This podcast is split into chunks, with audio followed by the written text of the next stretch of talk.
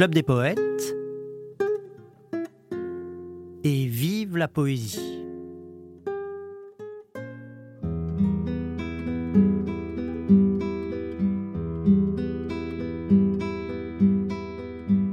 Je suis le ténébreux, le veuf, l'inconsolé. Le prince d'Aquitaine à la tour abolie. Ma seule étoile est morte et mon lutte constellée porte le soleil noir de la mélancolie. Dans la nuit du tombeau, toi qui m'as consolé, Rends-moi le Posilip et la mer d'Italie. La fleur qui plaisait tant à mon cœur désolé, et la treille où le pampre à la rose s'allie. Suis-je amour ou Phébus, Lusignan ou Biron? Mon front est rouge encore du baiser de la reine. J'ai rêvé dans la grotte où nage la sirène, et j'ai deux fois vainqueur traversé la Quéron. Modulant tour à tour sur la lyre d'Orphée les soupirs de la sainte et les cris de la fée. Modulant tour à tour sur la lyre d'Orphée les soupirs de la sainte et les cris de la fée.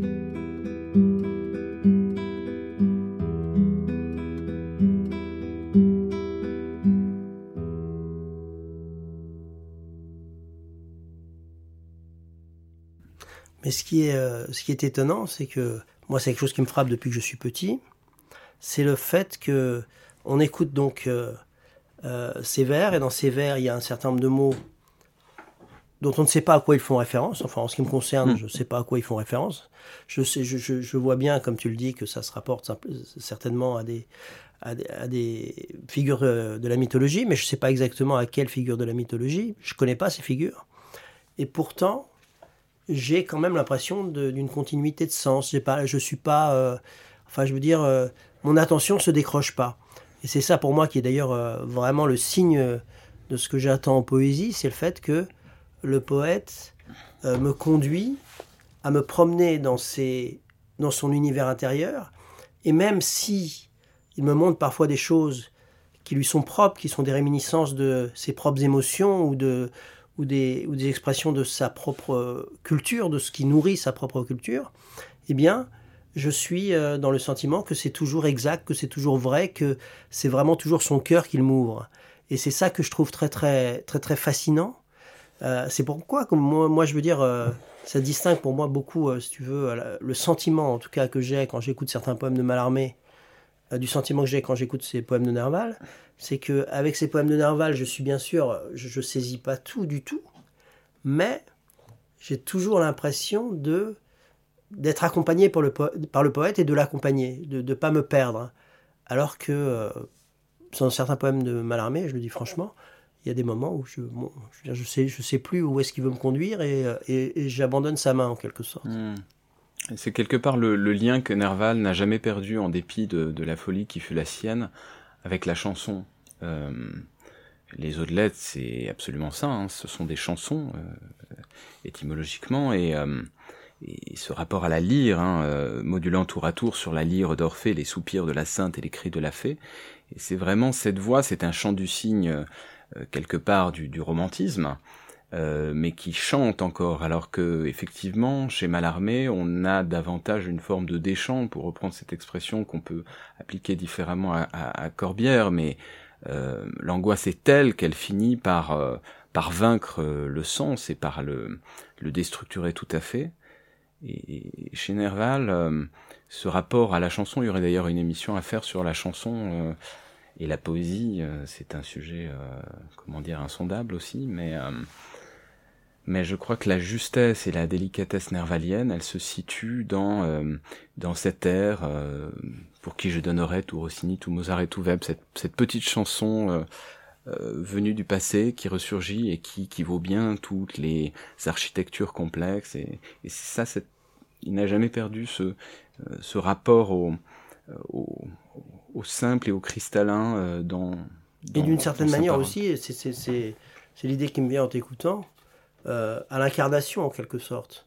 C'est-à-dire que ce qui me, ce qui, ce qui me frappe un peu mm. chez, chez Mallarmé, c'est qu'à force justement d'être délicat, puisque c'est le thème, à force d'être subtil, à force d'être euh, immatériel, en quelque sorte, il crée un monde dont on, enfin dont moi, je ressens plus exactement la relation euh, avec euh, le monde que j'habite en quelque sorte. Oui, c'est absolument la crise de verre, hein, qui d'ailleurs était euh, son grand sujet est la question d'Hérodiade, puisque la danse euh, des sept voiles est, symbolise finalement chez Mallarmé la scission entre euh, l'esprit qui est Jean-Baptiste et puis le corps qui est la danseuse et cette cette coupure finalement cette tête coupée qui est le symbole même de la de l'impossible incarnation, puisqu'on parlait de la chair et on avait cette question-là chez Dorion, et c'est une poésie très incarnée, puisqu'il y a ce lien avec le monde.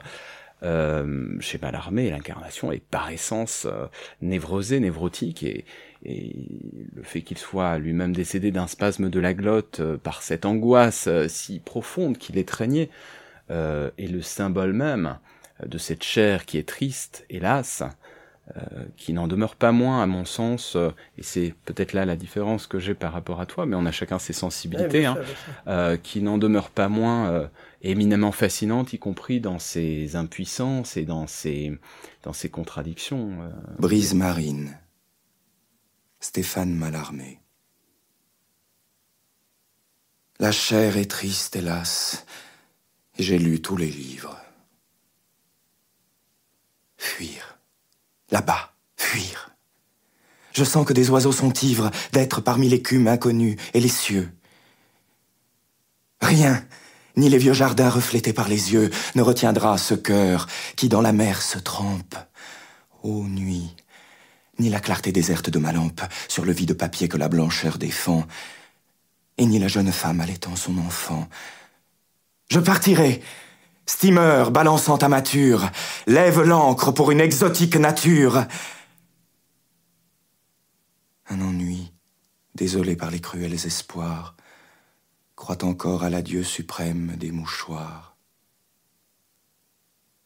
Et peut-être les mâts invitant les orages sont-ils de ceux qu'un vent penche sur les naufrages, perdus, sans mât, sans mât ni fertiles îlots mais ô oh, mon cœur, entends le chant des matelots.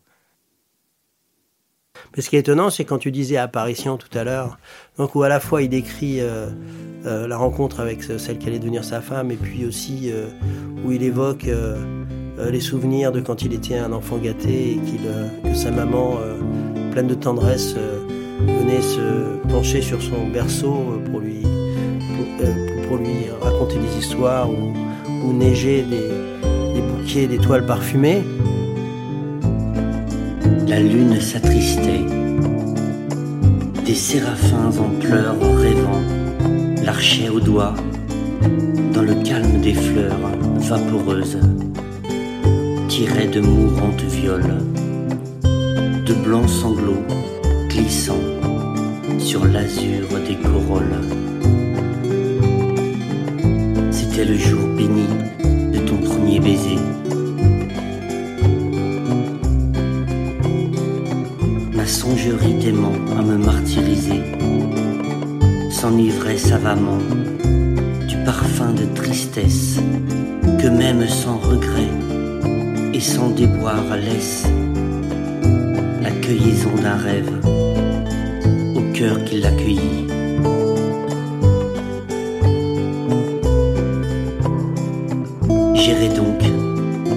Rivé sur le pavé vieilli, quand avec du soleil aux cheveux, dans la rue et dans le soir, tu m'es en riant apparu. Et j'ai cru voir la fée au chapeau de clarté qui jadis, sur mes beaux sommeils d'enfant gâté, passait, descend toujours de ses mains mal fermées, neigées de blancs bouquets, d'étoiles parfumées.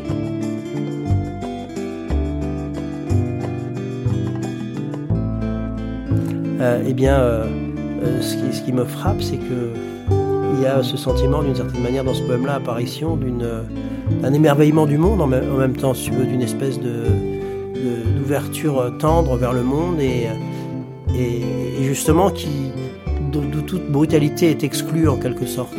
Et peut-être ce, le paradoxe vient de là, c'est-à-dire que peut-être que euh, peut-être que parce qu'il a reçu tant d'amour parce que il a vécu euh, peut-être euh, une enfance où il a été très protégé de la brutalité du monde, et bien peut-être que à cause de ça, dans sa poésie, après, il s'est éloigné en quelque sorte de, de- ce qu'il recevait euh, d'un monde brutal, peut-être. Il y a une quête, euh, une quête d'une alliance, d'une harmonie, qui est commune quand même à Nerval et, à, Mal, à Mallarmé, hein, cette treille où le pampre à la rose s'allie et cet espoir de, euh, renouer euh, finalement une sorte de d'évidence ou d'enchantement. hein, c'est aussi la question du désenchantement. Et ils reviendront ces dieux que tu pleures toujours, le temps va ramener l'ordre des anciens jours. Finalement aussi, c'est une question euh, profonde chez Nerval. Mais là, ça nous emmène vers d'autres euh, cieux. Je pensais qu'on pourrait peut-être euh, conclure, mais c'est peut-être un peu long, avec une soirée perdue, parce que il y a cette image de la délicatesse qui est très belle. Est-ce que tu le connais un peu, toi? Non, mais je, je l'ai, donc on, On peut, pour- on on peut le dire. Enfin, je le connais par la force des choses, parce que je l'ai tant entendu au club Ouais, que je l'ai euh, quelque part euh, incorporé. Tu sais qu'il y a de ces poèmes, euh, il y a les poèmes qu'on connaît par cœur, et puis il y en a qu'on connaît pour les avoir entendus et, et qui sont presque euh, au fond inscrits au fond de notre oreille. donc il ah en oui, fait bien partie. sûr. Bah, ce qui est d'ailleurs le propre de la transmission orale, en quelque sorte. C'est-à-dire que moi, il y a certains poèmes que j'ai appris sans les avoir jamais lus, parce que je les ai entendus. Et ce qui Alors. me paraît très fort dans, dans Une soirée perdue, c'est justement euh, cette, euh, euh, ce- cette délicatesse en dialogue entre ce, grand poète du 18e qu'on ne lit plus guère parce qu'il est, est malheureusement tombé dans l'oubli. Certains textes sont un peu vieillis, mais il y en a qui sont absolument superbes. Et, et cette manière qu'a Musset d'y prélever deux vers absolument sublimes pour les mettre en, en comment dire en regard euh, de la vulgarité euh, du public qui euh, délaisse et méprise Molière. Et on a vraiment dans ce poème, à mon sens, à la fois ce rapport à la nostalgie qui me paraissait euh, consubstantiel à cette notion de délicatesse, puisque cette délicatesse, elle est presque toujours perdue, elle est presque quelque chose qu'on cherche à retrouver d'un ancien temps, d'un rapport aux choses plus, euh, euh, plus intime et plus fin avec le monde. Et puis aussi, euh, cette question euh, de euh, justement de la neige qui euh, revient et qu'on avait déjà évoqué hein, sur le coup blanc délicat et qui de la neige effacerait l'éclat. J'étais seul l'autre soir au théâtre français. Ou presque seul. L'auteur n'avait pas grand succès. Ce n'était que Molière. Et nous savons de reste que ce grand maladroit qui fit un jour Alceste aura le bel art de chatouiller l'esprit. et de servir à point un dénouement bien cuit. Grâce à Dieu, nos auteurs ont changé de méthode. Et nous aimons bien mieux quelques drames à la mode où l'intrigue Enlacé et roulé en feston, tourne. comme un rébus autour d'un mirliton. J'écoutais cependant cette simple harmonie. Et comme le bon sens fait parler le génie. J'admirais Quel amour pour l'âpre vérité, eut cet homme. si fier en sa naïveté. Quel grand et vrai savoir des choses de ce monde, Quelle mâle gaieté, si triste et si profonde. que lorsqu'on vient d'en rire, On devrait en pleurer. et je me demandais, Est-ce assez d'écouter? Est-ce assez de venir un soir, Par aventure, d'entendre au fond de l'âme un cri de la nature, d'essuyer une larme, et de partir ainsi, quoi qu'on fasse d'ailleurs. sans en prendre souci. Enfoncé que j'étais dans cette rêverie, Ça et là, toutefois, lorgnant la galerie, je vis que devant moi se balançait gaiement sous une tresse noire et charmant, et voyant cette ébène, enchâssé dans l'ivoire, un vers d'André Chénier chanta dans ma mémoire. un vers presque inconnu, Refrain inachevé, frais comme le hasard. moins écrit que rêvé. J'osais m'en souvenir, Même devant Molière. Sa grande ombre à coup sûr ne s'en offensa pas. et tout en écoutant, je murmurais tout bas, Regardant cet enfant qui ne s'en doutait guère, sous votre aimable tête, un coup blanc, délicat se plie, et de la neige, effacerait l'éclat. Puis je songeais encore. Ainsi va la pensée, que l'antique franchise à ce point délaissée Avec notre finesse et notre esprit moqueur, ferait croire après tout que nous manquons de cœur, que c'était une triste et honteuse misère, que cette solitude alentour de Molière, et qu'il est pourtant temps, comme dit la chanson, de sortir de ce siècle ou d'en avoir raison. Car à quoi comparait cette scène embourbée, Et l'effroyable honte où la muse est tombée, la lâcheté nous bride, et les sauvons disant que sous ce vieux soleil, tout est fait à présent, comme si les travers de la famille humaine ne rajeunissaient pas chaque an. chaque semaine, Notre siècle a ses mœurs. partant sa vérité, Celui qui l'ose dire est toujours écouté. Ah, J'oserais parler, si je croyais bien dire. j'oserais ramasser le fouet de la satire, Et l'habillé de noir, cet homme au ruban vert. qui se fâchait jadis pour quelques mauvais vers. S'il entrait aujourd'hui dans Paris, La grande ville, il y trouverait mieux pour émouvoir sa bile qu'une méchante femme. et qu'un méchant sonnet Nous avons autre chose à mettre. au cabinet. Ô notre maître à tous, Si ta tombe est fermée, laisse-moi dans ta cendre un instant ranimé, trouver une étincelle. et je vais t'imiter, Apprends-moi de quelle voix, dans ta bouche hardie, parler la vérité, ta seule passion. et pour me faire entendre, à défaut du génie J'en aurai le courage. et l'indignation, Ainsi, je caressais une folle chimère. Cependant devant moi à côté de sa mère, L'enfant restait toujours et le cou svelte et blanc, blanc. sous les longs cheveux noirs. se berçait mollement, Le spectacle fini, la charmante inconnue, se leva, le beau cou, l'épaule à demi nue, se voilèrent, la main, glissa dans le manchon, et lorsque je la vis au seuil de sa maison, s'enfuir. je m'aperçus que je l'avais suivie. Hélas, mon cher ami, C'est là toute ma vie. Tandis que mon esprit cherchait sa volonté, Mon corps savait la sienne et suivait la beauté. et quand je m'éveillais de cette rêverie, Il ne m'en restait plus que l'image chérie. sous votre aimable tête, Un cou blanc délicat, se plie, et de la neige, effacerait l'éclat. Et je me disais, tout en disant ce poème, que une des particularités de la poésie, par rapport aux autres formes d'écriture, je trouve, c'est que vraiment, euh, la place de chaque mot est importante. Alors tu me diras euh, que pour certains textes en prose, c'est le cas aussi, mais ce sont les textes qui, de mon point de vue, euh, convergent avec la poésie, en quelque sorte, Hmm. prennent une dimension poétique. Parce que ça m'avait frappé notamment dans un poème d'Edmond Rostand qui s'appelle La Brouette, que j'ai déjà dit dans ce podcast. Et à un moment donné, il dit, il parle de Jésus qui, et il dit comme ça, il dit Jésus ayant rêvé sur cette femme Un peu. un peu. Et le fait qu'il mette un peu à la fin, comme ça, ça, ça change tout à fait la nature du vers. S'il avait dit Jésus ayant un peu rêvé sur cette femme, Oui. tu vois, ça aurait été... euh, En jargonnant, c'est une hyperbate, mais euh, Ah, ça, ne pas. change pas euh, les choses. Ce qui est certain, c'est que il y a quelque part cette nécessité de la justesse et de la délicatesse dans le choix des mots, qui fait qu'une seule fausse note pourrait euh, fragiliser l'ensemble, et le sonnet lui-même, euh, finalement, surgit euh, comme un objet presque de porcelaine, ou le poème, dans sa dans son extrême fragilité. hein, c'est un, travail de funambule sur le fil des mots qui, qui opère. Et, toute détérioration d'une sorte d'élan naturel, y compris dans la complexité, viendrait immédiatement euh, saper euh, cette, cette énergie. hein. Alors ce que ça m'évoque aussi quand on est en train de dire cela, c'est que la poésie, euh, même quand elle est euh, violente, même quand elle exprime des sentiments euh, euh, puissants et euh, enfin et, très euh, presque brutaux par moments, enfin de, des moments de révolte ou que ça existe bien sûr en poésie, eh bien elle garde quand même cette, euh, ce désir de précision dans le détail, euh, dans l'expression. Je pensais pour ça, tu sais, euh, au cahier d'un retour au pays natal Hmm. de Aimé Césaire, alors qui commence comme ça, je vais juste dire le début. Au bout du petit matin, va-t'en, lui disais-je, gueule de flic, gueule de vache, va-t'en.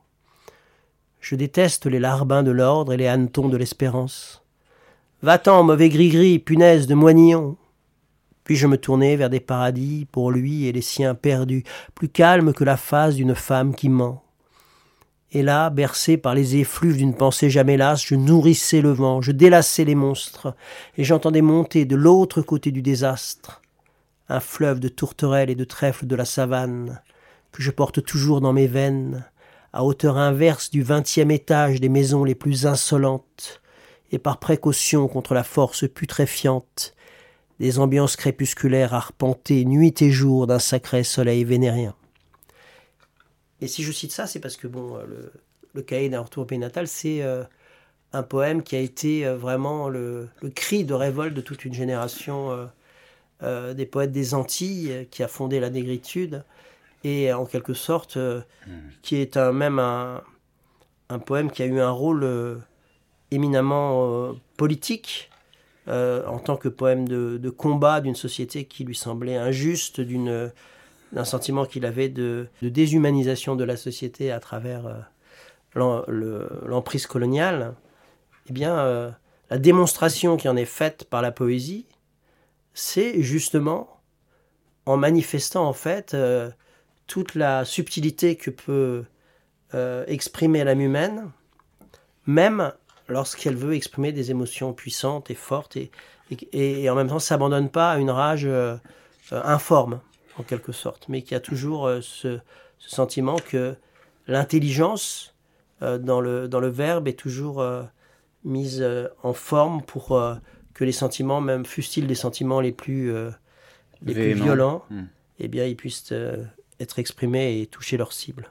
C'est passionnant que tu évoques ce texte parce que ça n'est absolument pas le texte vers lequel je serais spontanément allé lorsque j'ai euh, songé initialement à, ce thème, mais euh, en même temps c'est très juste. Et hum, il y a quelque chose chez Césaire d'une grande élégance euh, qui, s'associe et qui presque rehausse la puissance et la véhémence de sa rage. Et, hum, vraiment, et ça me fait penser, enfin on le voit, il y a à la fois cette, ce cri, le va-t'en, et euh, le développement qui en est fait euh, extrêmement ciselé, euh, presque une, une dentelle lexicale et syntaxique qui, qui, en, qui lui confère une force extraordinaire. Et donc c'est très, très fort et je crois qu'il n'y a pas lieu d'opposer, comme on pourrait le faire, une délicatesse qui serait uniquement peut-être dans une forme de mauvais aristocratisme, enfin non pas l'aristocratie au sens euh, de la vertu euh, arrêtée euh, à, grecque qui serait une quête de l'exigence et de l'excellence, hein, mais une sorte de mépris ou de suffisance ou d'arrogance. Et je crois qu'il n'y a pas lieu donc d'opposer cette dimension de délicatesse, de subtilité avec un engagement et une inscription dans un combat politique avec sa justesse et sa force. Et il y a un poète qui euh, contemporain euh, que j'affectionne euh, tout particulièrement et qui, à mon sens, unit ces deux faces d'une pièce. et c'est Olivier Barbaran, dont j'aimerais lire un texte où on retrouve cette tension entre une violence souterraine, entre une rage extrêmement vive, et en même temps une sensibilité fine à ces aspérités délicates du quotidien, à ces euh, tremblements euh, de feuilles. Il y a d'ailleurs le film euh, de Wim Wenders, Perfect Days, qui est un peu sur ce thème de la délicatesse et de la subtilité de l'instant. J'y pense au passage. Mais voilà, c'est complainte en cas de résurrection. Et cet extrait de justement Essai de voix malgré le vent. Si je reviens Faites de moi, par pitié, la vapeur d'un bain, la moitié d'une feuille d'arbre, la fleur très jaune des courgettes, la cendre dans le vent un instant à se prendre pour une aile d'oiseau.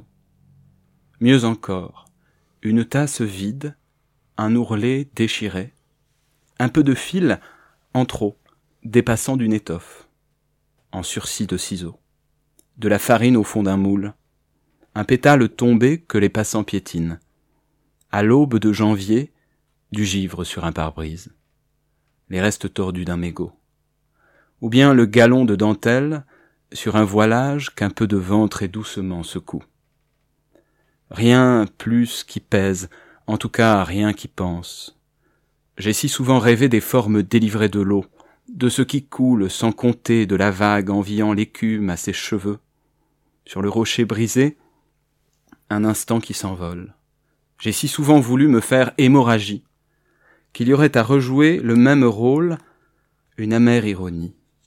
J'ai songé bien des jours avoir perdu mon poids de peau et de passé, au point d'enfin sentir du frisson le vrai cataclysme, d'un sourire l'exact ravage qu'autrement notre échelle nie, tant la beauté est un cristal, et l'homme devant trop massif. Et fût-ce sa force ou par hasard, j'ai pu sauver une stature de fin d'enfance, plus près du sol, où l'herbe pousse et l'épaule toujours étroite, passant bien mieux la porte des jardins. J'ai jalousé les flaques d'eau, la poussière en avril à travers les vitres que le soleil pétrit. Toute une vie durant, j'ai pris modèle sur la pluie, battu devant toujours et qui ne brille qu'effondré. Plus que tout, j'ai craint de m'endurcir. Dès qu'un pas s'absentait dans l'appartement vide, j'avais peur de ne plus pleurer. Comment sait si bien faire à l'âge où le visage n'avait pas décidé ses traits, car je sens bien ne rien valoir qu'à l'endroit où je me déchire, où cela, où cela me saigne, je suis. Je n'ai vécu vraiment qu'au pilori des choses. Un réveil, par exemple, peuplé d'émoi face aux paupières pleines de rêves, la pulpe des songes réfugiée dans les lèvres qui vous frôlent et s'en vont, et quand la silhouette après tourne l'angle de la rue, le premier matin de juillet soudain qui vous écorche, vous explique ce qu'est vraiment la vie. Je n'ai jamais aimé que du temps suspendu aux corniches des toits que le soleil allume, les cris des martinets comme un collier rompu, tout ce qui ne vaut pas et personne n'en parle, tant c'est sans prix, sans poids, sans importance aucune, que les nuées plus ou moins peignées. Si je reviens, faites de moi une page tournée, la lettre qu'on n'expédie pas. N'allez pas déranger un messie pour qu'on m'ôte mes bandelettes. Qui sait en sortant de sa nuit de quoi Lazare aurait rêvé Être brin d'herbe terre sèche, ou bien pierre aux margelles des puits. Je ne veux pas de la grandeur, ni de la vision retrouvée, et d'avance je vous préviens, je ne tiendrai pas sur mes jambes. Je suis un miracle raté. Faites de moi moins qu'une moustache de chat, dans la nuit qui frétille, un trébuchet pour des flocons. Faites de moi moins au moins que moi-même, un cil qu'on chasse d'une joue, ou au bord d'une bouche en M que je voudrais en minuscule. C'était Et vive la poésie, l'émission hebdomadaire du Club des poètes, et pour terminer, quelques mots du fondateur Jean-Pierre Renet.